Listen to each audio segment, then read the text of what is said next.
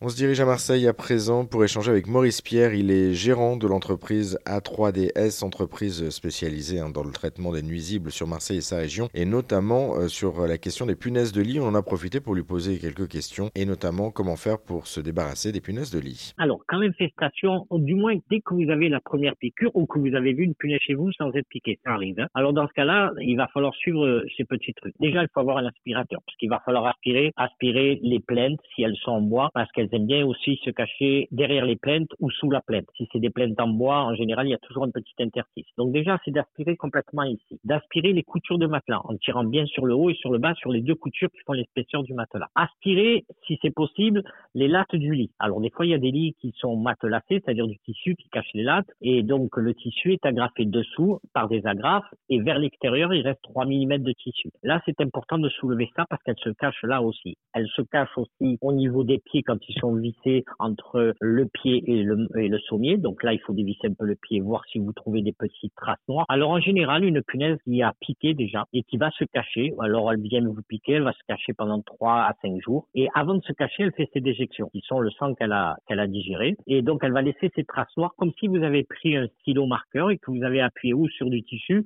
ou sur des supports euh, solides. Et en fait, pour s'apercevoir si c'est de la déjection punaise, vous humectez le doigt et vous le passez dessus. Si ça s'estompe comme de l'encre, ça ressemble bien à la déjection punaise. Vous poussez l'investigation autour de ces déjections, en général, elles sont là, parce qu'il y a une odeur qu'elles laissent. Après, vous avez donc les lattes. Alors, il y a des, des sommiers qui sont en fer avec des lattes apparentes, des caoutchoucs en plastique qui retiennent les lattes. Alors, elles aiment bien se cacher dans ce plastique-là. C'est pareil. Vous regardez autour des lattes proches de ces plastiques. Si vous trouvez des petites taches noires, c'est la déjection de punaise qui aime bien aller se cacher.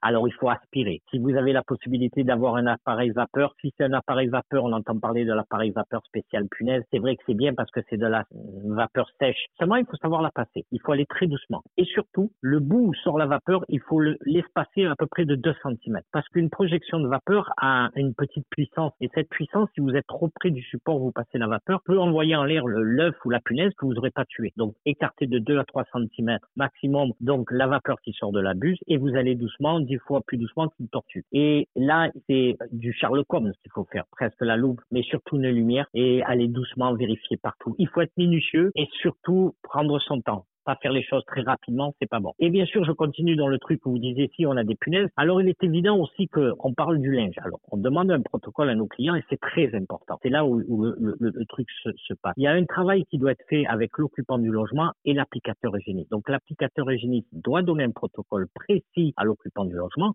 pour qu'une fois fait, le rendez-vous se, se passe.